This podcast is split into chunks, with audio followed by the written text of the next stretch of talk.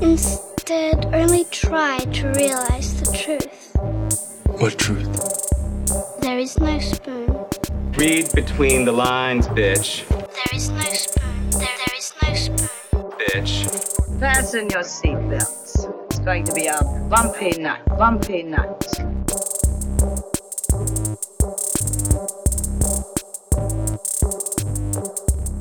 Saludos amigas y amigos, yo soy Mario Alegre Femenías Y yo soy Rosa Colón. y esto es Desmenuzando.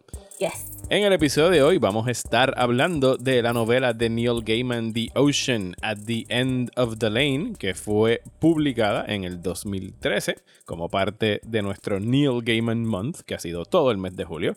Pero antes vamos a bullshitear y pues saludos Rosa, ¿cómo estás? ¿Cómo te trata la vida en estos días?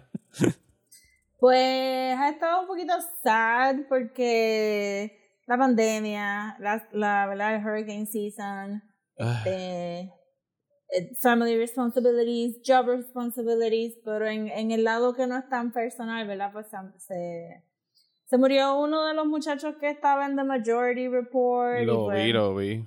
Y él Sí. era uno de los regulars, ¿verdad? De los hosts. Uno de los super regulars, este, como usualmente. ¿Cómo se eh, llamaba él? Ma- eh, Michael Brooks. Michael Burks.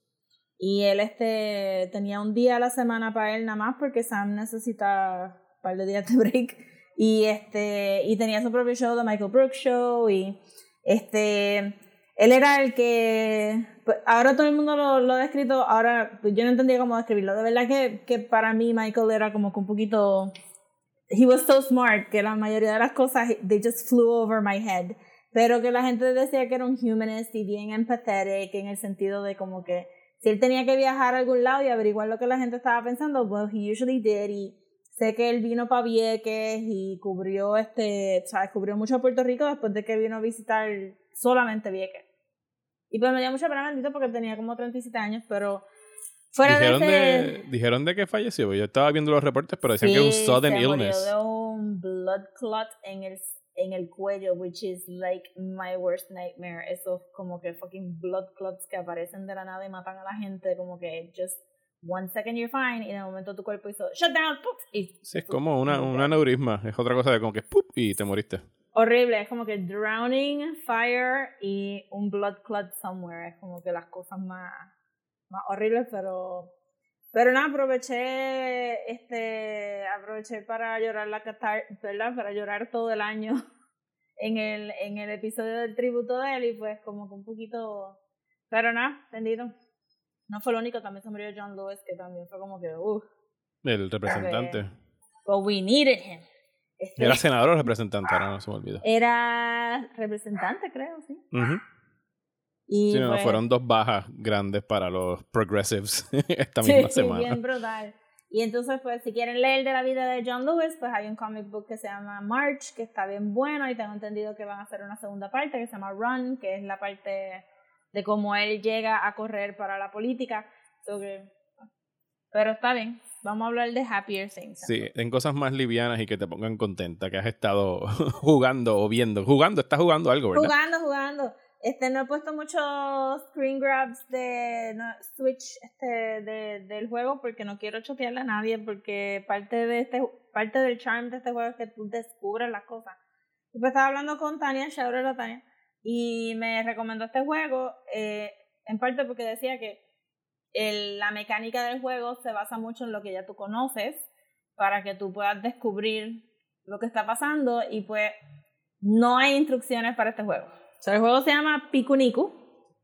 Es como un indie game de. Creo que eran como que half French, half Dutch el, el Game Studio. Está a 13 pesos en el Nintendo Store. Probablemente está en Steam. Probablemente está en otra consola. I do not know because I only have a Switch. Eh, y es eh, minimalist, colorful shapes que, que te van contando una historia. Si no quieren spoilers, Ajá. Stop right there. Ok. Para Pero los si que quieren un poquito de spoilers. Extra, Ajá. sí, un little bit of an extra incentive. So, tú eres esta cosita roja que está caminando y el walk cycle es como que estos wobbly sticky legs y lo único que tú puedes es kick. Y you kick things. Sí, yo vi el Y- trailer cuando lo, cuando lo pusiste en tu Facebook, lo puse, busqué el trailer. Lo- sí, lo único que he hecho jugando el juego es decir kick cada vez que el muñequito hace kick, este, porque lo encuentro tan lindo. Y entonces, pues, nada, hay un, hay un elemento de, de pues está esta leyenda de un beast y este y hay una corporación que te da hay una corporación que, que te da chavos en exchange of for your junk Ok. pero rápidamente te das cuenta en el juego que they're not taking away the junk, they're taking away the natural resources. Y pues de ahí es donde vienen los, los temas que estaba poniendo que era bien político, porque encuentro que, que el juego tiene un anti-capitalist bent, en el sentido de pues está este massive corporation, está fleecing people, está taking advantage of people. Eh, en algún momento alguien alguien digo, una cosita así como que dos circulitos y dos patitas dijo alguien. Este, un shape dijo, eh, well, they've given us so much money that it's not worth anything anymore. Y yo, this is amazing. The shape gets it. Este, y pues, el juego y esto, corre por ahí. me imagino que no es un estudio estadounidense el que hizo este juego. No, por eso yo creo que son franceses Dutch, si entendí bien, o por lo menos half French, half French. Pero es bien anticapitalist, es bien, este, tiene un, un bent de corporation. Pero entonces una de las cosas que me, que me llamó mucho más la atención que eso, porque otros juegos tienen esos elementos, es que mm, tú creas, un, tú creas literalmente aliados. Ok. Hay un, un movimiento. Yes. Pero tú no lo creas, o sea, me gusta porque el protagonista no es exactamente el líder de este movimiento, pero cae en estos otros little shapes que están haciendo ya algo y tú entras y tú ayudas y te conviertes en un aliado de ellos. Ellos no te convierten en un ali- un aliado tuyo. Que me gustó porque usualmente estos juegos de protagonismo, pues el protagonista es el que lo hace todo, es el que el, el y este es really good, he knows how to kick.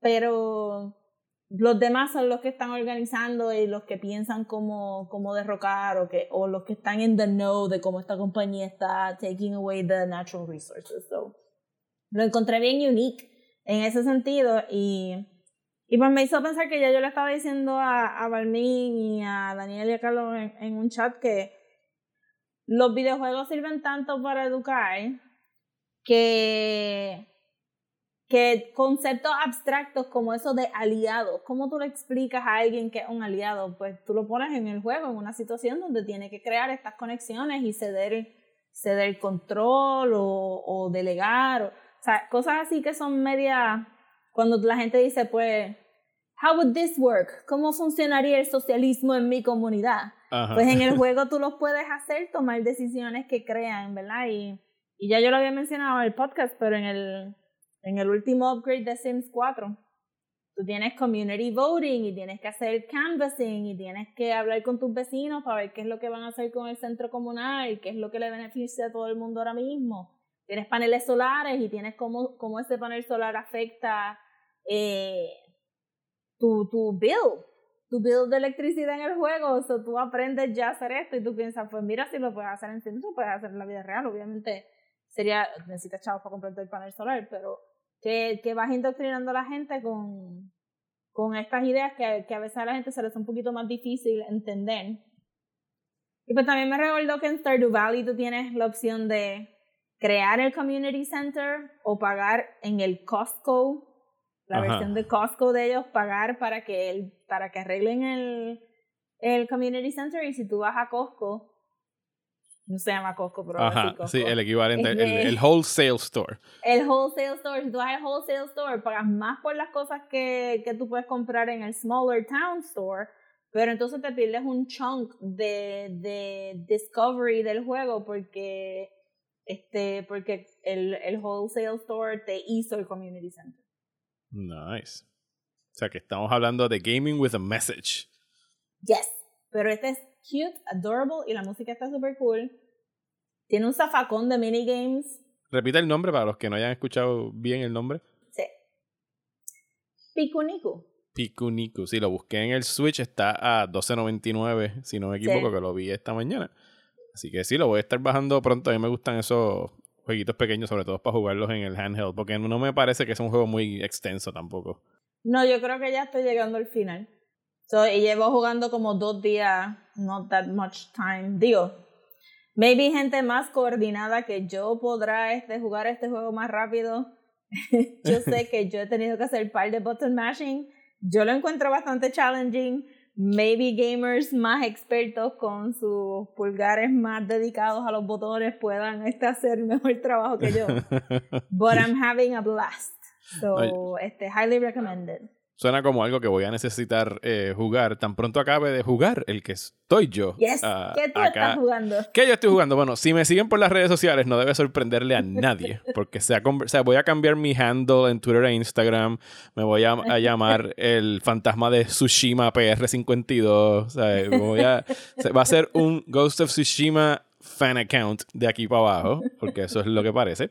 Eh, Sí, Nice. he estado jugando Ghost of Tsushima, que era un juego que yo sabía que quería, sabía que lo quería jugar, obviamente me interesaba, era Japón, eh, samurais, tenía esta cosa que le habían puesto el Kurosawa mode, que tenían el visto bueno del, del state de Akira Kurosawa para utilizar su nombre, donde toma todo este juego precioso con estos colores y estos sakura y florecitas amarillas y rojas y violetas y lo pone ¡va! blanco y negro y le pone elementos de, de graininess. De hecho, hasta el sonido te lo baja de calidad para que se escucha como que cracking y popping, como Oh, si fuera wow. un, un old movie. Eh. Y yo estoy totalmente enamorado de este juego. O sea, es el, eh, ¿cómo se dice? lo que voy a decir. ¿Estás obsessed? No, no, no, se me olvidó la, pa- no, la palabra. eh, eh, cuando quieres decir algo que es bien exagerado. Eh, ¿Infatuated? ah, I eh, don't know. No cortes nada de esto. que, no, que no corte nada de esto. Eh, estoy tratando. Dios mío, se me olvidó la palabra que estoy buscando. Este, exaggerated es lo que tú estás Es buscando. exagerado, Eso sí, pero hay una palabra que es como cuando tú te quieres decir que algo es bien exagerado, cuando es un overstatement o algo por, Sí. por el estilo. Oh my god, I have it in the tip of my tongue también. We're gonna get there. We're gonna get there. Google it. Estoy buscando. Este. Hipérbole. Hipérbole es. Hipérbole, oh my goodness. Hipérbole alert es lo que quería decir.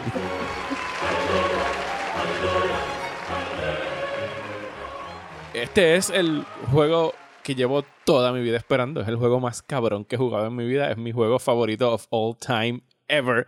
No estoy diciendo que es el mejor juego que he jugado en mi vida. No estoy dic- porque no es nada Porque viene la segunda Innovador. parte, I'm sure. So cuando llegue la no es nada innovador, ¿sabes? Es como que Assassin's Creed Japan, porque tienes un open world, tienes que hacer misiones, tienes que pelear con la- el mismo grupito de invasores a cada rato, ¿sabes? Mecánicamente no hay nada en el juego que tú digas, no, no, no, esto es un juego pionero en el, en, en el medio y es algo que va a dejar su huella. No, es un juego open world del montón, pero está eh, o sea, está desarrollado en Japón, la trama, toma todas estas cosas que a mí me fascinan de los samurai movies y para colmo le pone encima este Kurosawa mode y es como si yo estuviera jugando eh, Yojimbo the Game o Seven Samurai the Game y estoy en el quinto cielo. o sea, Oh my God. cosa- de- de- tiene un photo mode y eso sí, aquí sí puedo exagerar con toda la razón del mundo. Tiene el best photo mode que he visto en un juego.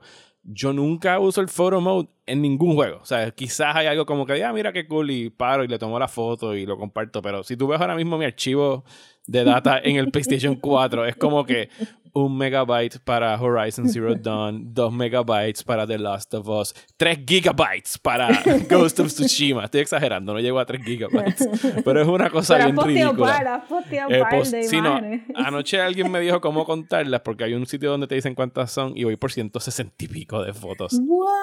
Eh, sí, es una cosa bien exagerada. Posiblemente del 100% que he jugado hasta ahora, no es que he completado el 100% del juego, pero una fracción considerable de esa es como que parar, tomar la foto, escoger el ángulo, porque es que, te, mira, el photo mode te deja escoger el weather, la cantidad de nubes, los particles, si vas a poner los widescreen o full estás screen. haciendo un render entonces. Sí, sí, sí. El, el, el f-stop del lente, la cámara, la exposición es una God. cosa bien ridícula. Y en eso yo puedo estar 10 minutos ahí escogiendo el ángulo de. Deja ver dónde se ve mejor el blood splatter cuando le acabo de picar la yugular a este mongol que vino a atacarme.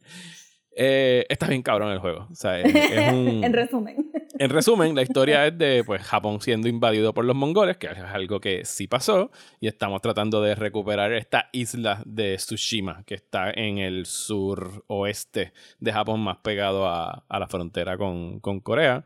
Y tú eres un samurái regaining his honor y salvando a su tío, y tienes que sacar a la fuerza invasora de Japón.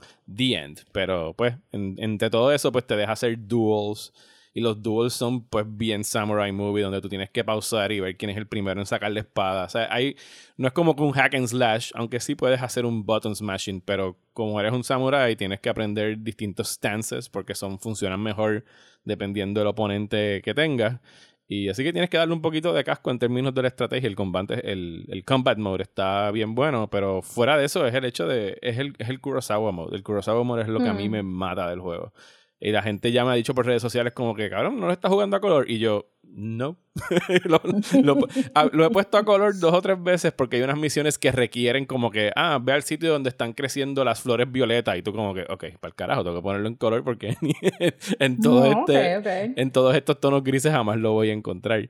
Pero cada vez que viene un cutscene o que yo sé que voy a entrar en una misión, lo pongo blanco y negro inmediatamente porque necesito verlo con ese graininess. Así que estoy tomando este AAA game que se- la gente se mató cientos y cientos de horas y si quieren escuchar una conversación sobre game designers, eh, acabamos de soltar una Yeah. con Arnaldo Licea, el pana de Rosa, acerca de Last of Us, la pueden encontrar en el feed.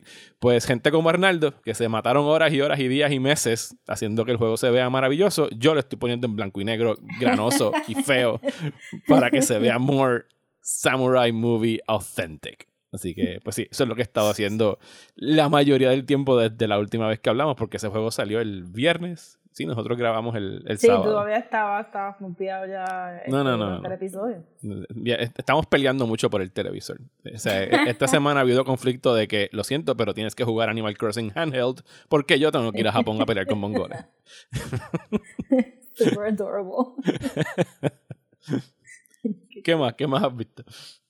Pues, este, continuando tratando de sacarle el jugo a HBO Max, Yes. eh, que, que empecé a ver este Perry Mason, pero todavía no ha acabado, eso no, no puedo, o sea, me está gustando un montón.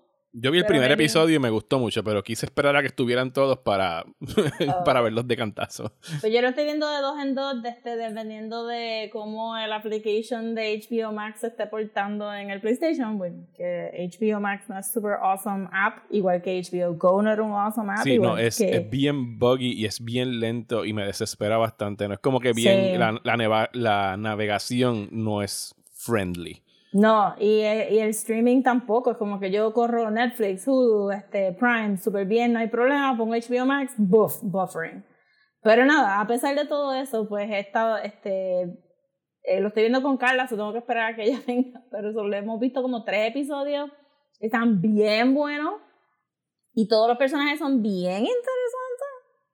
Este, especialmente los female characters están bastante interesantes hay para mi, mi, este, mi inside joke este, of a brain, hay muchos este, este, actores de otros lugares, de otros shows de televisión que están saliendo que keep me like, hey, you're that guy, or hey, you're that girl.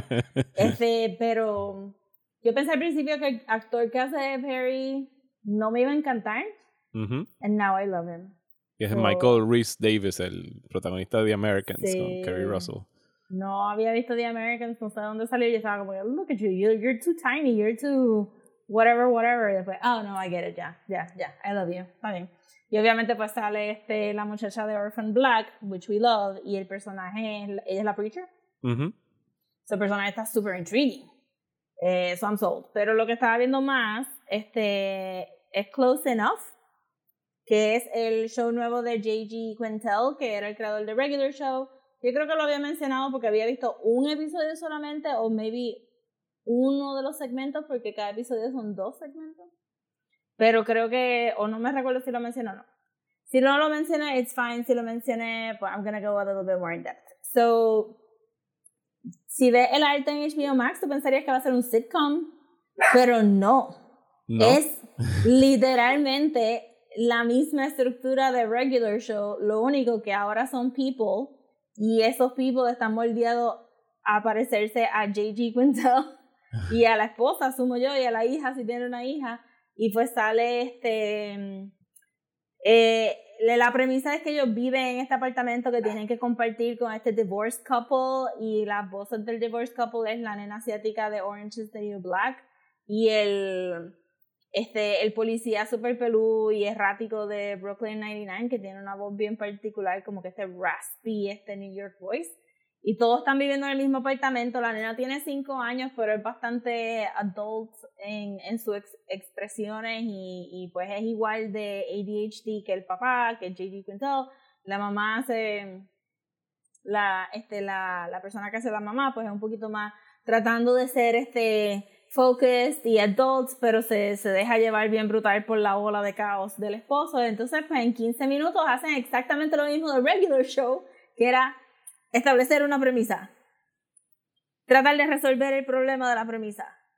Un complete non sequitur third act que no hace absolutamente nada de sentido, pero es super funny y ya, y se acaba y it all returns to normal and they never speak of it again. So, tiene como que mucho este adulting jokes y tiene mucho we're 30 now jokes y son este son todos como que white people y they know they're white people so hacen muchos chistes pues como que en el primer episodio hay un chiste de un parrot diciendo gringo cabrón y este usan mucho hip hop como que son estos que they, they grew up with hip hop but they're really como que lower middle class white people en Los Ángeles y tienen working class jobs y no, no ven un futuro donde puedan como que have their own house o, o get better jobs. Pero entonces a la misma vez tiene ese, ese flow de en el tercer acto pues surprise, anything goes y whatever. Este, y pues todos los episodios hasta ahora han sido really funny. Este, y no sé si van a ser más de un season. Pero es más, ¿es más adult oriented o sigue siendo en la vena de regular show? No, es más adult oriented. Aunque yo siento que regular show era bien adult. Ok, no, te pregunto porque ahora mismo eh, Daniel aquí en casa está pegado viendo regular show. De- nunca había tenido chance de verlo y se los está devorando los episodios. Era para saber si se los recomendaba, pero si tira más para adulto, pues le digo que no. Sí, porque hay muchos chistes de. Pues ellos en una dicen como que, ay, la nena se va en su primer este, sleepover. Se dicen, you know what happens now. Y entonces se va en la canción de Turn Down for What. Este, y empiezan como que a llevar el carro a echar gasolina, van al supermercado y hacen compra, pero todos están bailándolo bien sexual, como que ella está twerking, cuando le está echando gasolina, ella tiene las piernas espatarradas y él está echándole la gasolina desde lejos, y Sí, mucho está bien. pompeo al aire. Es bien silly, pero como que no sé si, Sí, es algo que él vaya a coger. la pompeadera de poder hacer como que errands. no, definitivo. Pero visualmente no hay nada offensive y no hay nada como Ajá. que graphic ni nada. No, Ese type of adult es el otro type of adult que es como que the jokes are for 30 year olds. Así que no van, no van a entenderlo, no van a entenderlo. Yeah. Nice, pues lo voy a apuntar. ¿Cómo se llama el show otra vez para buscarlo en HBO Max? Close enough. Close enough. Eh, nítido. Pues lo otro que yo he estado viendo esta semana es que, pues mira, Criterion Collection todos los años hace dos eh, ventas, dos sales a través de Barnes Noble, donde toda la colección está en 50% off. Y ahí es cuando único yo compro Criterion Blu-rays y box sets. Porque pues te sale más barato. Eh, Because we're poor. You know, yes. because we're poor. Ajá. Así que compré par. Eh, este año compré dos o tres, pero el que quería hablar hoy es el box set de la colección de Bruce Lee, que se llama His Greatest Hits. Y aquí tengo como que un Cinephile Confession. Yo de Bruce Lee solamente había visto Enter the Dragon no- nunca había visto todas las otras, eh, que no fueron tantísimas. Big Boss, eh, Fist of Fury, Way of the Dragon y Game of Death, que fue la que salió eh, después de su muerte y solamente tenía un par de minutos de esa película. Ahora, ahora yo me estoy enterando, es un chisme cabrón, porque él fallece en el 72-73. Esa película la estrenan en el 78 utilizando stand-ins, eh, body doubles, parecidos con maquillaje y, I shit you not, un card box cutout que usan What? para un reflejo. sí, un card box cutout para una escena donde lo ponen en un espejo. Y era nada, era el estudio en China eh, tratando de explotar la imagen de Bruce Lee con lo poquito que tenían porque necesitaban Ya. otro Bruce Lee movie y lo que tenían Hoy era en 11 día minutos. un holograma en un concierto. Sí. Hicieron Tupac en Coachella y they call it a day. Y ya, y se acabó. Eh, pero que en realidad las he estado viendo. Esta noche me toca ver otra vez Enter the Dragon. Ya vi las tres que no había visto, que fueron las primeras que él hizo. Y son very silly, sea, low budget movies, de, sea, low budget kung fu movies. Pero a pesar de que la trama no es la gran cosa, aunque Fist of Fury tiene muy buena trama, porque Fist of Fury está basado en un hecho eh, histórico, que pues esta es una de las versiones que existen sobre lo que pasó de un master eh, chino que falleció y una de las cosas que dicen es que el gobierno, el, o sea, los invasores japoneses durante Shanghái, Segunda Guerra Mundial, todo eso lo envenenaron. Y hay como que un, o sea, hay un conflicto ahí de tensión en, en esa película Fist of Fury de la fuerza invasora tratando de aplastar y humillar a los chinos y los chinos peleando en Mm. contra de los invasores. O sea, que esa en realidad es la más desarrollada hasta ahora y, y me gustó un montón. Pero que las peleas de Bruce Lee tienen algo que de verdad, por más que tú te estés tripeando la película, que es media silly, que si la estás viendo con el dub en inglés o en el dub o en whatever, todas estas cosas que ya se han integrado en el pop culture de los Kung Fu movies, las peleas de Bruce Lee, él quería que fueran bien auténticas y bien, porque Bruce Lee empezó como un street fighter. O sea, él de verdad tenía que pelear en la calle y, y para sobrevivir y cosas así. Y a pesar de que tenía una carrera de cincuenta y pico de películas antes de ser famoso, porque él empezó desde chamaquito, cuando él despega en estas películas, él quería tener control de, de lo que él iba a hacer como artista y sus peleas, o sea, muchas veces él no buscaba stunt people, él buscaba otros martial artists con los que pudiese pelear y de verdad darse, aunque sea un poquito, ¿sabes? Para que las peleas Yeah. se sintieran auténticas. Y ese poder y esa fuerza y la rapidez de Bruce Lee es bastante impresionante. ¿sabes? La- su leyenda lo precede. No, esto no es breaking news para nadie que haya visto ya sus películas. pero que sí logro apreciar cómo es que explotan y lo que las distingue por encima de Jackie Chan, que sí venía del Peking Opera Tradition, que era pues más actuado, más bien coreografiado, utilizar los elementos de alrededor de él para crear estas coreografías. Era algo más coreografiado. Y aquí, pues sí, obviamente Bruce Lee tenía que practicar los movimientos, pero se sienten más viscerales, como que el impacto es como, sí, más brawler, ¿sabes? Y, y, y hace que de verdad se distingan. Y el boxer está genial, ¿sabes? Son siete discos. eh, apenas voy por el tercero. Cada película tiene un chorro de supplements de gente hablando de la historia de Bruce Lee. Eh, hay una versión que salió el año pasado que se llamó eh, Game of Death Redux. Porque en realidad Bruce Lee sí logró filmar mucho, de, o sea, mucho material, de, sobre todo del tercer acto de Game of Death. Eh, y lo que hicieron fue tratar de reconstruir y buscar gente que iba a participar, buscar el libreto original y tratar de armar lo más cercano posible a lo que era el concepto original que él quería llevar al, al cine, porque él detuvo esa producción para irse a hacer eh, Enter the Dragon, o sea que es una película que nunca pudo completar. Eh, y murió bien joven, o sea, Bruce Lee tenía 32, 33 años cuando falleció de un endema, edema cerebral y pues el- en realidad el boxer en, en general es como que este tributo es amarillo, como el suit clásico de él, de Game of Death, ¿sabes? Tiene un, un fold out que sale y es como que como si fuera un tamaño cómic de Bruce Lee de Greatest Hits con los essays como papel periódico y tiene par de posters nice. adentro. Es una chulería y en realidad eh, el 50% sale como en 60 pesos. O sea que tienes como 6 películas por 60 pesos y un chorro de documentales y special features. Está bastante sólido si son cool. fanáticos de esas películas. Yo nada más he visto Enter the Dragon y las peleas están cool, pero me recuerdo que porque uno piensa por Bruce Lee, las peleas, whatever, y. ¡guau! Ajá. este- Exactamente. pero me recuerdo que lo- mi- cuando la empecé a ver, como que los primeros cinco minutos fue, oh no, no, this guy is super charming, este, Ajá. I am in, already in love with this person, y es como que, please smile more, y habla más, es como que se notaba no, que era, era- bien carismático. Era Star Power eh, en, en pantalla. O sea, la primera Sí. película de él, que fue Big Boss, todavía estaban indecisos en el estudio. Esto es bien gracioso. Si él iba a ser la estrella o era su coprotagonista. Empezaron a hacer la película así. Y dijeron, bueno, el que se vaya a quedar eh, a mitad, el otro se muere. Y así fue. Mientras lo estaban filmando, mataron al otro tipo y dijeron, ok, se queda Bruce Lee. Y por ahí continuaron y gracias a eso fue que, que explotó. garete Y se hizo una estrella. Sí, no, no, no, no era Hollywood, eran producciones de, de China. Su primera de Hollywood fue acá, eh, Enter the Dragon. Right, right, Pero right. que, que podía ser gracioso, ¿sabes? Era un tipo que, en, en verdad, él estaba, ya, ya había, ya había explotado en Hong Kong. Y yo no sé si Enter the Dragon iba a ser algo que lo iba a catapultar en, en Estados Unidos, porque acá pues todavía son bien racistas y bien prejuiciados con quién va a ser el leading man. Sabemos que le pasaron ¿cómo por encima, sabemos que le pasaron por encima en Green Hornet y lo pusieron a ser el chofer de la estrella que no sabía ni dar un puño y que él, él iba a ser el protagonista de la serie de Kung Fu y buscaron a David Carradine, un blanco, para ser del tipo asiático que está walking, roaming the earth. Eh, pero que, pues, ¿sabes? nació antes de tiempo, de que hubiesen tiempos mejores para estrellas como él, pero el lo poquito que hizo en esos... No fue nada, Rosa. Fueron dos años de carrera de Bruce Lee prácticamente, brutal. 72 a 74.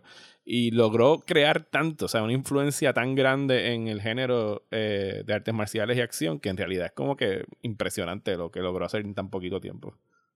Qué cool. Así que el boxer está bien nítido. Así que si son fanáticos, eh, go for it porque está bien nítido. Eh, y creo que dura. Ese sale creo que está hasta principios de agosto. Pero no me consta. Se, se va out of print. Perdón, se está out of stock. Creo que ahora mismo cuando fui a chequear. Porque le están dando duro al, al Criterion Sale. No, menos, está todo el mundo encerrado en las casas, todo el mundo Sí. quiere ver cosas nuevas. De hecho, me llegó también Topsy Turvy, ya la vi y me encantó, que lo estábamos hablando la, semana pasada. Es chulísima. O sea, es como que chula. esta historia sobre, eh, sobre crear y sobre toda la producción de esta ópera y lo que los artistas tienen que sacrificar. de- de- sí. ajá. Que en realidad cuando tú ves el Mikado, tú te das cuenta que de Authenticity ellos trataron, pero sigue siendo como que está... No, no parodia, porque parodia fue intencional. sí, Sí, es full orientalism. orientalism y como que Pero- es horrible. Pero, pero la película te lo vende un poquito Sí, más nice. Pero en términos de la película en general como producción, y por esto es que estoy apreciando tanto el trabajo del director, que es Mike Lee, que lo comenté la semana pasada, él le da billing al principio, créditos, a todo el mundo, ¿sabes? Hasta los actores japoneses. O sea, que los actores japoneses que tienen quizás una línea o dos palabras en la película, al principio de la película tienen full credit en pantalla. ¿Sabes? No, que estos son, ¿sabes? La mayoría de las películas es con, con Brad Pitt y Leonardo DiCaprio y Amy Adams y los demás, bye, váyanse al carajo a los créditos al Ajá. final. No, aquí es todo el mundo. Es como que toda esta gente aquí actúa y trabaja y estos son sus nombres y ahora vamos a ver la película. Y como que puedo apreciar mucho el... O sea, hay como que esta cosa en esta película donde él sí te está mostrando las hipocresías y la ingenuidad hasta cierta parte de la época victoriana en Londres de tratar de hacer esta película, de esta ópera, perdón, basada en el orien- en, en la histo- esta historia japonesa que no es auténtica y por los estándares de ahora sería como que tú me estás haciendo una burla ahí, estás whitewashing y whatever No, y todo full, eso. está- eso está- las críticas están ahí para los que las quieran leer. Pero obviamente sí, era algo en su momento y el director no está ocultando eso. Es como que sí, eso pasaba, pero también todo esto pasaba. Así que no, ¿sabes? No lo hace con, la- con esa intención tampoco. Está bien chula la Ya. película, me gustó. Bueno, are we ready to go to the ocean at the end of the lane? Yes. Vamos allá. It was only a duck pond out at the back of the farm. It wasn't very big. Letty Hempstock said it was an ocean, but I knew that was silly. She said they'd come here across the ocean from the old country. Her mother said that Letty didn't remember properly, and it was a long time ago, and anyway, the old country had sunk. Old Mrs. Hempstock, Letty's grandmother, said they were both wrong, and that the place that had sunk wasn't the really old country. And she said she could remember the really old country. She said the really old country had blown up.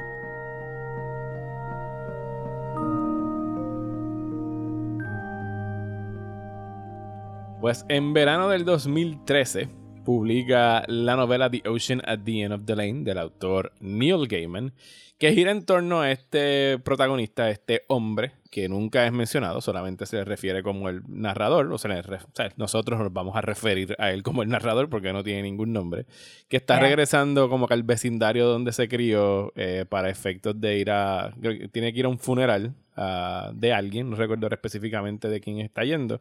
Y cuando visita esta casa que estaba como que al final de su calle, que tenía un lago en la parte de atrás, pues empieza a rememorar sobre la niña que vivía ahí y esta cosa que sucedió cuando él era bien chiquito y de repente pues es, es por todos estos recuerdos y memorias que se le habían olvidado. Eh, y tiene pues elementos sobrenaturales, bien característicos de lo que es la obra de Neil Gaiman, muchas cosas que podrían parecer como que viejos espíritus o viejas cosas de otras dimensiones o otros planos existenciales.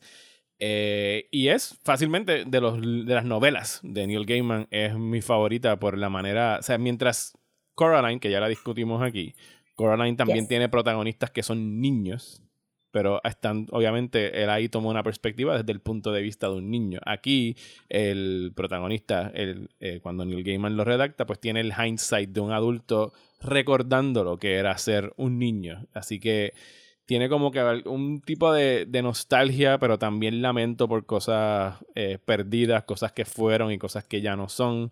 Y no sé, lo o sea, de verdad que lo tengo bien reguindado del, del corazón y pienso que es lo más heartfelt eh, que él ha escrito en pocas páginas, 178 páginas es lo que tiene esta novela. Eh, y Rosa tiene una muy buena anécdota de este libro que nos va a compartir ahora, porque ya tuvo un Sí. acceso exclusivo, que yo no soy una persona que tenga muchos Bueno, exclusivo arrepentimientos. de par de cientos de personas. Eh, yo no soy persona de, de tener muchas cosas aquí, de, de arrepentirme de muchas cosas, pero sí me arrepiento de esta. Así que de, de eso vamos a hablar ya mismo. Mete mano, Rosa. Yo no, yo no sé si yo no hubiera ayudado a organizar algo para esta actividad si me hubiera tirado a, a ir, porque a veces soy media como que vaguita, o maybe yo también hubiera estado ahí como que en el... "Sí, I'm a Arrepentida. Ajá.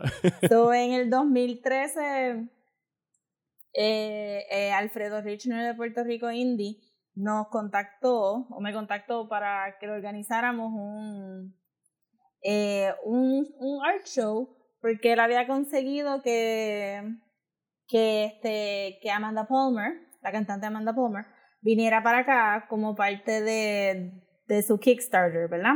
Y pues él estaba organizando estas series de, de conciertos que se llamaban El Independiente y pues había hecho como que un independiente alrededor de, de Amanda Palmer y pues quería que, que artistas locales cada uno hiciera un, una obra a base de una de las canciones del CD nuevo de ella, del álbum nuevo de ella, perdón, dating. Eh, y Amanda Palmer, pues, este, resulta que estaba casada en ese momento con Neil Gaiman. La idea de que Neil Gaiman pudiera venir a Puerto Rico estuvo ahí siempre, pero nadie se quiso emocionar porque era tan improbable, tan imposible, tan mind blowing que ese hombre fuera a pisar la isla, que yo creo que nadie, nadie este, como que lo quiso contemplar mucho. Yo recibí un Ajá. mensaje de texto de Alfredo cuando él estaba, creo que regresando al aeropuerto o estaba en el carro y nada más recibí un mensaje que decía, vino Neil. Y fue como que, oh my God. Neil Gaiman está en. Puerto Rico. Sí, full, este, yo estaba full en el revolut de pues como que darle información a los artistas para que todo el mundo pudiera entrar, na, na, na, na, na. y creo que también me mandó un mensaje, pero yo en mi cabeza como que, o sea, esto fue en la respuesta, la respuesta es, no es tan grande, no es un sitio donde una persona se pueda esconder, Ajá. hay un mini backstage, pero en mi cabeza, tú sabes que, no sé si han dado cuenta, yo tiendo a ser un poco pesimista. Este, en mi cabeza yo pensé que si él aparecía lo iban a estar encerrados en el, en el backstage y que uno no lo iba a poder ver y que no lo iba a poder nada, nada.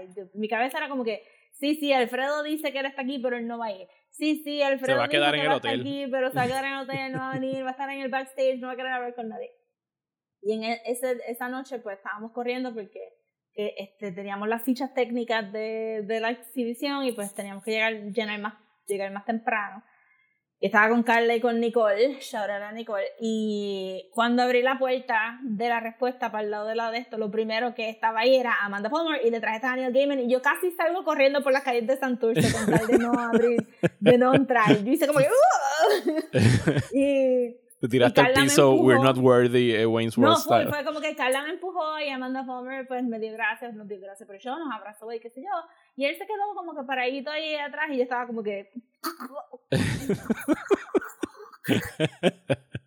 Creo que pudo decirle como que dos o tres palabras de le dije como que your writing has always meant so much to me. I am finding it very hard to form sentences right now. I'm going to leave you alone. Y este le pedí una fotito que puedo postear en el en el Instagram. No estoy vestida bonita, estoy hasta un poco más gordita de lo que me gustaría estar, pero whatever, es una foto con Neil Gaiman.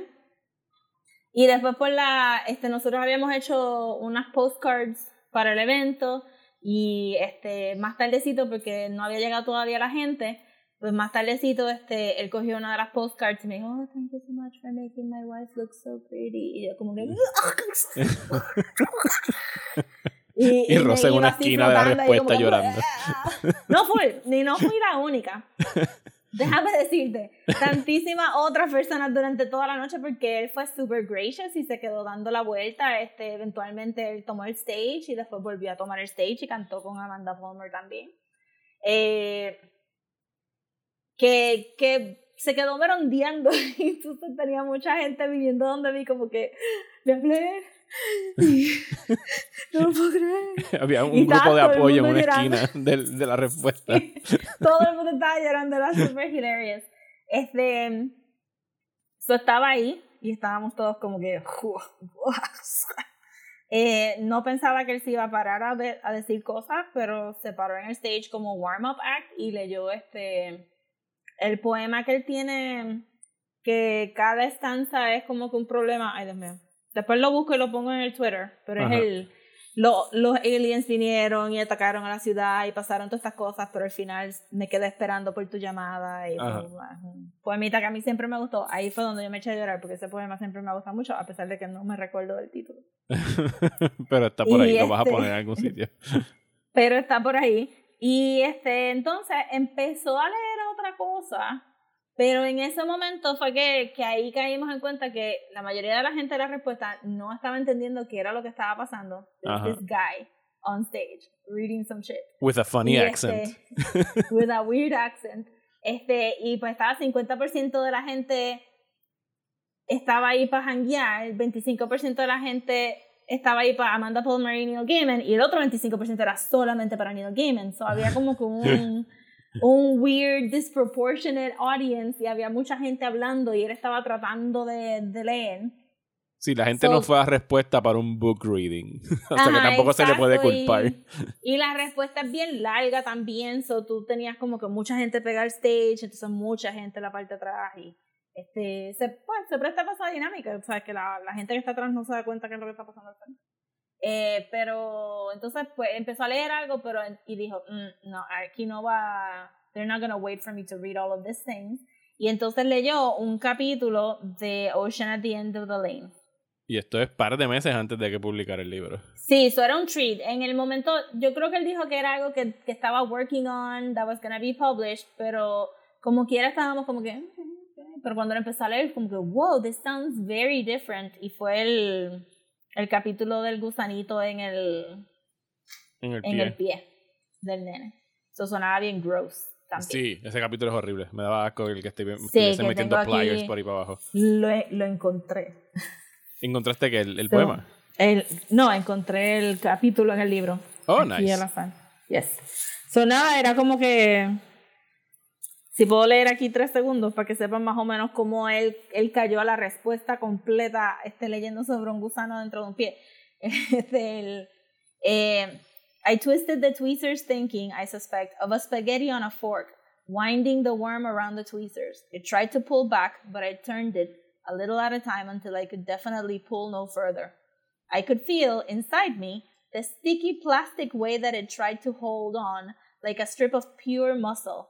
I leaned over as far as I could, reached out my left hand, and turned on the bath's hot water tap, the one with the red dot in the center, and I let it run. The water ran for three, four minutes out of the tap and down the plug and down the plug hole before it began to steam. Y por ahí sigue, realmente es, es bastante descriptivo y es más largo, pero ese es el flow que le estaba trayendo por la respuesta, obviamente. Todos estábamos enraptured. Eh, Y mano, y fueron súper, súper gracious y se quedaron a filmar tantísimos cómics de Sandman que todo el mundo también, si no estaban llorando, aparecían al lado de uno a decirte, mira lo que traje, mira lo que traje para que me lo filme.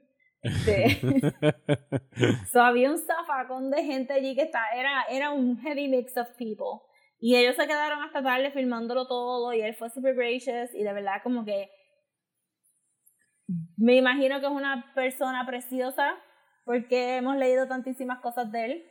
Físicamente, ¿verdad? De una manera frívola, les voy a decir que he was the softest person I had ever touched. And he smelled really nice. His hair smelled so nice. Este, eso estaba, estuvo bien bueno la, estuvo bien bueno toda la interacción. Y la razón por la cual yo me perdí eso es que todo el que toda esta gente pudo disfrutar de la presencia de Neil Gaiman en Puerto Rico es, y ya busqué aquí la fecha, lo estaba googleando, fue para eh, noviembre 30 del 2012.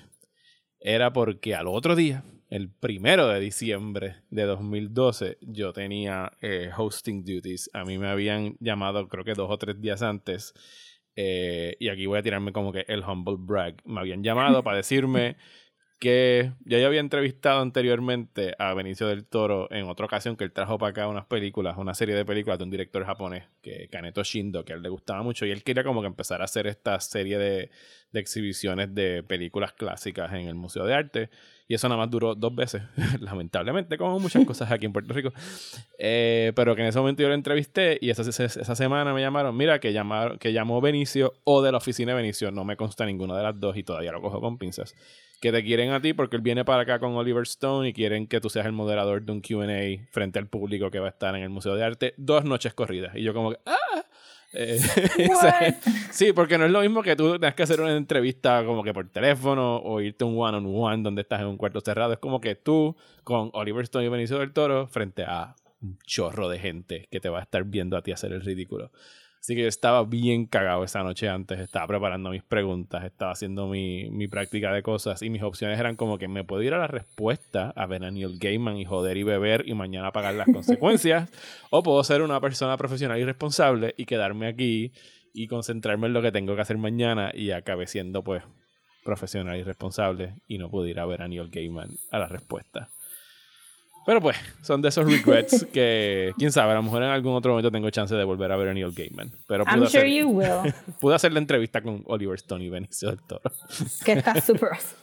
Sí, Sí, a mí tuve- me dio mucha gracia porque usualmente cuando yo viajaba trataba de buscar a ver si él iba a estar y siempre estaba como que dos semanas después de que yo iba a estar en ese comic book store. Sí, te lo- Ah, tenemos un signing con Neil Gaiman. y él fue para tu, y él, tú, y entonces él vino a tu país y no tuviste que Yes, hacer. exacto, es como que "Fuck, vino para acá. That's awesome. So, eh, para el futuro, para las personas que están escuchando, cuando ponga eh, la promo del. Cuando ponga, ponga la promo de este episodio, voy a poner la fotito mía con Neil Gaiman. Eh, eh, Alfredo todavía deja el, el, el site donde sale todo el arte que se hizo esa vez. Y, y para mí, este, este trabajo es como. Además de que conocí a Neil Gaiman, este trabajo es súper es súper, este, ¿verdad? Close to, to my heart, porque aquí fue donde empezamos a colaborar con todos los artistas, este, locales, y muchos de estos artistas pues ya no trabajan juntos, o se han mudado después de María y todas estas cosas. Y pues voy a postear también el poema que leyó. Este, estoy tratando de buscar videos, pero pues, Hay que ver si the aparece. data gets corrupted, the data gets lost. Bueno, pues vamos a hablar del libro. Yes. the Ocean at the End of the Lane.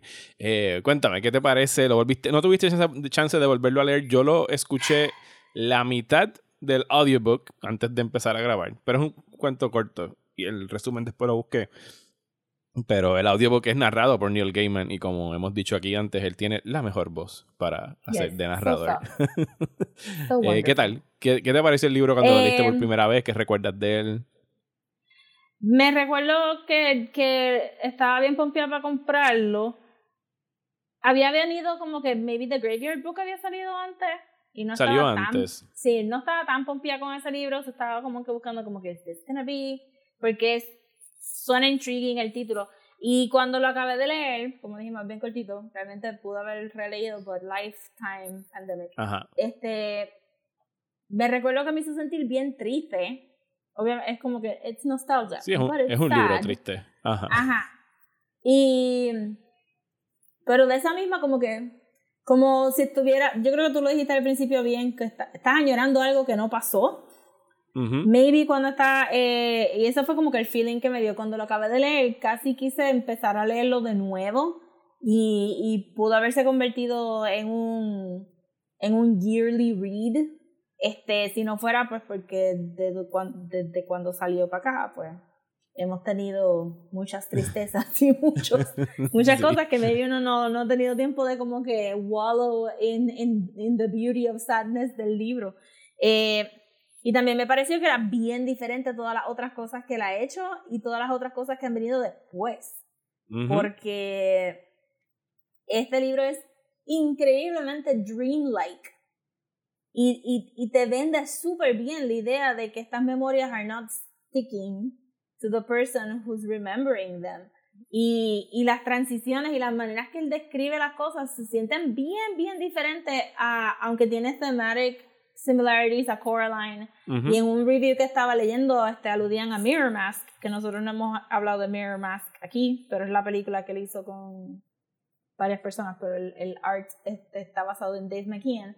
Eh, tiene cosas con eso, pero este libro, como que de la manera que él escribió, a pesar de que él tiende a escribir de gente que, a- que atraviesan a otros mundos y a, otros a otras fantasías, como que este libro se siente bien diferente texture-wise a los otros trabajos de él y me gustó más todavía por eso mismo. Sí, yo creo que es en, part- en gran medida por el punto de vista que él asume como narrador, de que es alguien recordando lo que pasó, pero con, con el hindsight de toda esta vida eh, vivida ya de adulto, con, con la pesadumbre y la dejadez y como que los lamentos de alguien que pues está regresando a- al lugar de su infancia para un funeral, que no es como que es la mejor manera de tú tener que regresar a revivir momentos de, de tu infancia y que tuvo una Sí. vida, ¿sabes?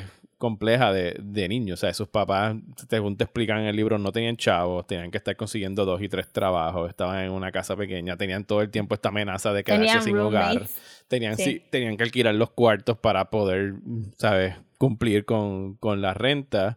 Eh, y él empieza a, a través de estos recuerdos, empieza a notar cosas que es como que, y a todos nos pasa, que tú dices como que, ah, ahora que yo soy adulto, entiendo qué es lo que estaba pasando en ese recuerdo de mi infancia. Como Sí. por ejemplo, o sea, no hemos explicado bien la trama. Este narrador se está acordando cuando era niño, eh, que tenía esta vecina, una vecinita, él creo que tenía siete años, la, la vecina se llamaba Letty Hempstock, eh, tenía creo que 11 y ella vivía con su mamá y su abuela.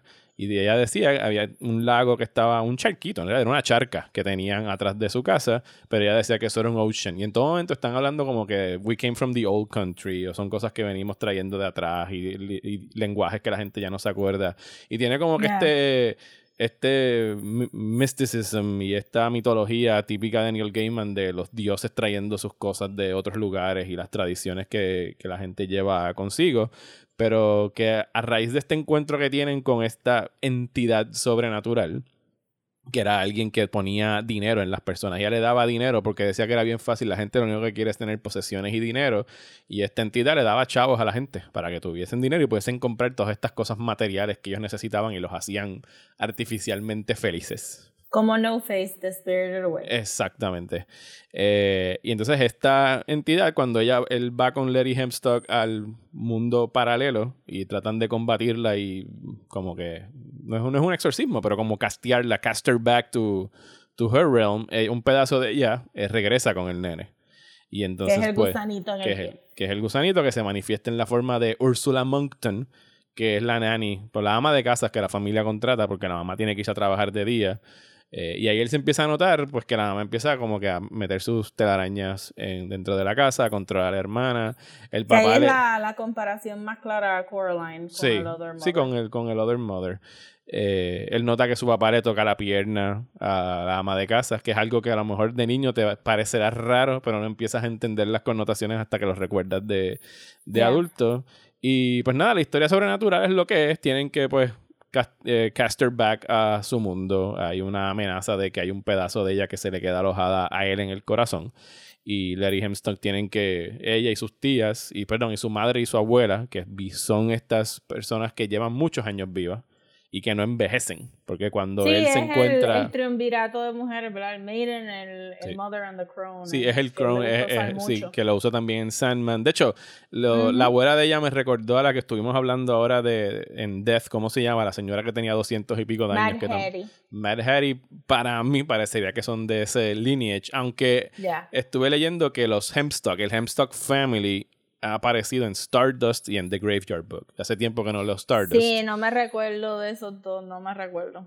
Pero que parece que son personajes que él retoma, o por lo menos de esa familia, que él los va eh, retomando, pero que descubrimos que en realidad él ha regresado a, a su vecindario antes, pero cada vez que regresa y se va, se le olvida. O sea, los recuerdos se le desvanecen. Son esos recuerdos de la infancia que él nada más como que logra recuperarlos cuando está mirando esta charca o interactuando con, con estas personas. Sí, es como que- funciona la memoria eh, para Sí. muchas personas. Y que le dicen que él, él ha regresado antes y no se recuerda, que también es... Que es triste también, porque es como que es algo que súper no... triste, como que they're not speaking. Sí, y no, si no han leído el libro, no quiero que piensen que como que es un narrador y está discutiendo esto dryly. Es, es un narrador, pero lo está viviendo, pero lo está viendo con el hindsight de adultez, pero también hay un, hay un flow entre las escenas que no es bien bien usual de, de, de Gaiman, que, que maybe es como que un poquito más clear cut, no sé. Yo lo encontré extremadamente dreamlike y, y, y enchanting de esa manera, como que no es que estás viendo estas cosas sobrenaturales, es que las estás viviendo con el nene también, versus porque- los otros libros del que es más como que voyeuristic. Yes, sí, no, completamente de acuerdo. Eh, y es un libro que se lee bien rápido, o sea, tú te puedes acabar este libro en, en dos o tres horas. Eh, es bien chulo. Se ha hablado de adaptarlo, de hecho lo adaptaron para el teatro el año Sí. pasado, pero solamente en, en Londres. Eh, y Focus Features, que es el sello independiente de Universal Studios, compró los derechos antes de que saliera.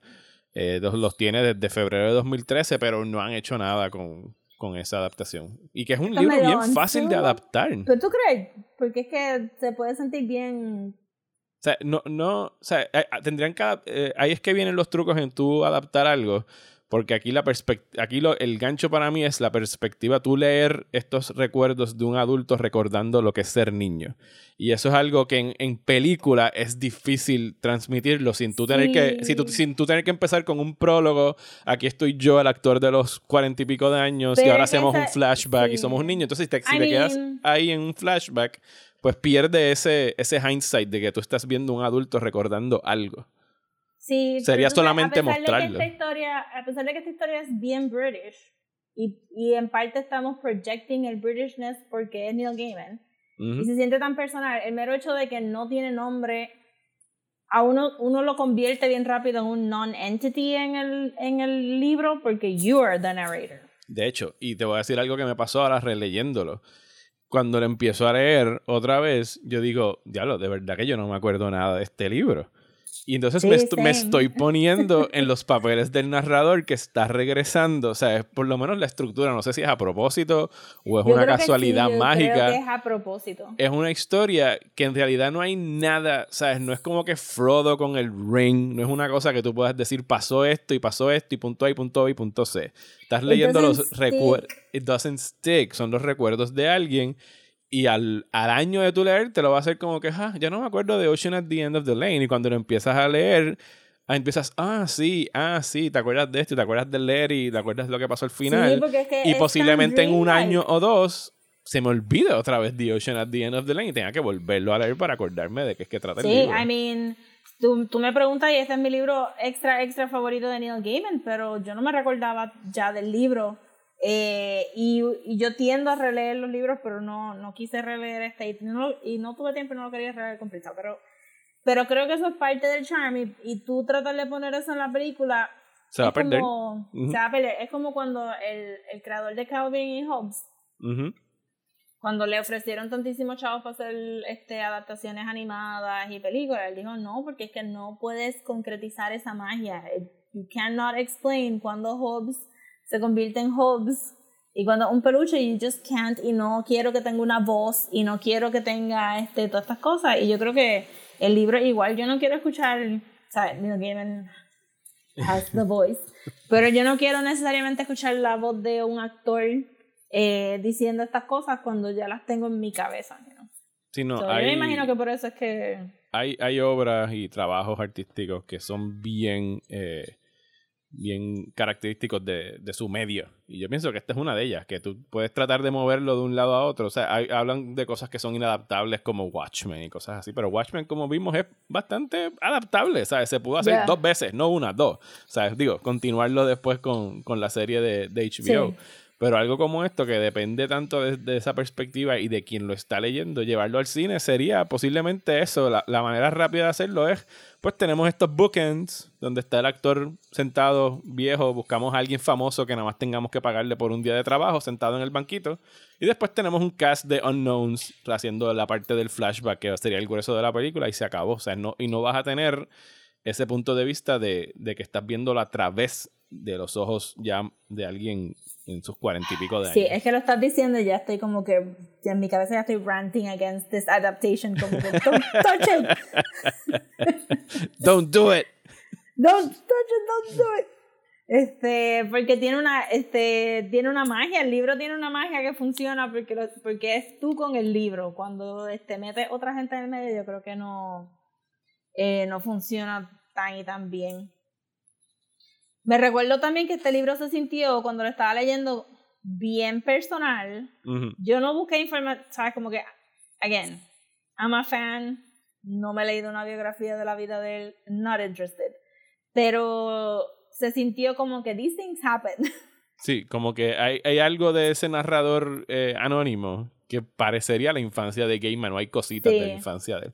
Porque es un Oh. niño que se pierde en los libros, sí, que su, su, su consuelo er- era irse a una esquina y, y perderse en libros y leer y leer. eh, Y la manera que él describe a sus papás se siente bien real también, como que Sí. eh, el, el papá angry, la mamá distant. sí. He can see the flaws, no son como que padres eh, modelos ni nada por el estilo. Que están, Sí. que están in tune con Coraline, que tampoco eran padres modelos. No, pero ellos tenían como que un, en Coraline tú tienes un nice happy ending, aquí no hay un happy ending. Shitty No. parents are shitty parents. no hay más nada.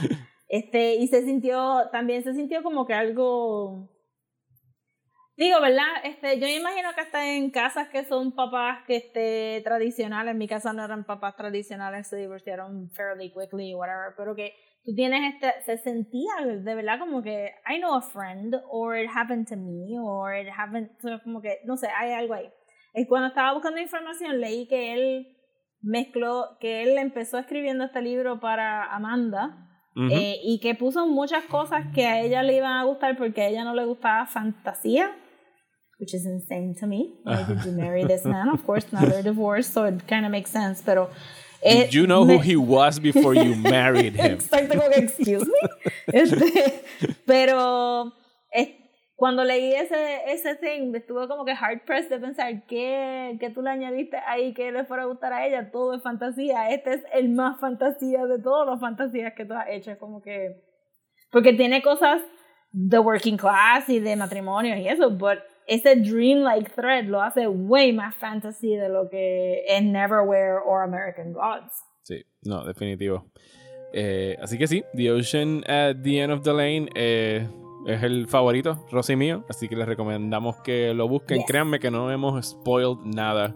Eh, la No. magia de este libro es precisamente, pues, duh, leerlo, pero sentir la, eh, ¿sabes? Ver la prosa de él, cómo escribe, cómo redacta estos recuerdos. Eh, el plot no es nada del otro mundo. Es solamente el tú poder pasar el tiempo en la cabeza de esta persona recordando lo que era ser un niño y lamentablemente lo que va a olvidar, porque pues todos nosotros hemos olvidado muchísimo más de nuestra infancia de lo que recordamos. Lo que recordamos son estampitas de, de cuando éramos niños. I looked back at the farmhouse in my rearview mirror, and a trick of the light made it seem as if two moons hung in the sky above it, like a pair of eyes watching me from above, one moon perfectly full and round, the other, its twin on the other side of the sky, a half moon. Curiously, I turned in my seat and looked back. A single half moon hung over the farmhouse, peaceful and pale and perfect. I wondered where the illusion of the second moon had come from, but I only wondered it for a moment, and then I dismissed it from my thoughts. Perhaps it was an after image, I decided, or a ghost, something that had stirred in my mind for a moment so powerfully that I believed it to be real, but now was gone and faded into the past like a memory forgotten or a shadow into the dusk.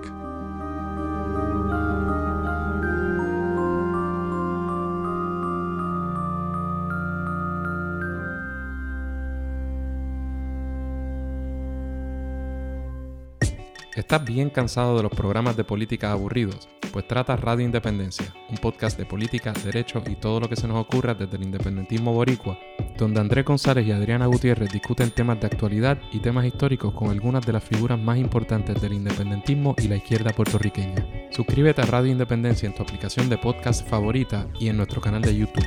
Únete ya.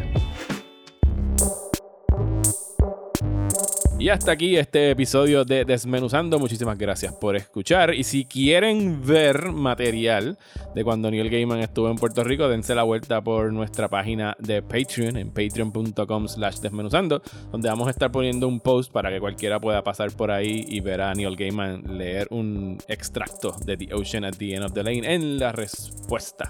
Seguimos la semana que viene. Vamos a acabar ya nuestra temporada, nuestro mes, perdón, de Neil Gaiman hablando Nuestra de... temporada. De The Sandman, este, el audio, Audible Exclusive. ¿Ya lo bajaste? Este. No. Bájalo. Porque son 10 horas. Lo empecé a escuchar. Eh, sí, yo sé que son de. Pero 10 horas se va rápido. Sí, no, no. El prim- eh, nada más le he leído el. Nada más es, perdón, nada más he escuchado el primer cómic, como quien dice, el Dream of the Just o Sleep of the Just, creo que se llama el primero. Eh, está muy cabrón, ¿sabes? el trabajo que le metieron. eh, si han leído Sandman, el momento ese donde hacen el Conjuring para tra- tratar de traer a Death y acaba viniendo Morpheus.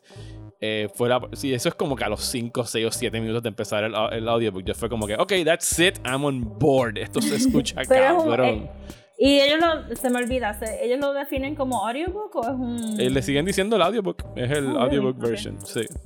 Porque pero tu es- it's so much more than that. los radio plays de BBC. Es un radio play. Sí. ellos no le van- recuerda que es Audible y nosotros vendemos audiobooks, pero es un radio play. ¿sabes? Yeah, Aquí hay elementos, hay producción, hay efectos de sonido, hay música, hay chanting, ¿sabes? Hay más voces. No es solamente alguien ahí leyendo la página del cómic, que es lo que yo decía. full, full, Cuando que- lo anunciaron, yo estaba como que, claro, pero Sandman depende tanto de tú estar viendo el panel. How are they gonna do it? Y es como que, oh, they did it. ¿sabes? Exacto, radio. Excelente. bueno, ¿dónde nos pueden seguir en las redes sociales? Eh, nos pueden seguir en Instagram como Desmenuzando y en Twitter y Facebook como @desmenuzandopod y si nos quieren mandar un email, maybe nos quieren contar de su experiencia con Neil Gaiman en la respuesta, pues nos pueden mandar un email a desmenuzandoelpodcast a gmail.com. un email que yo no voy a poder mandar.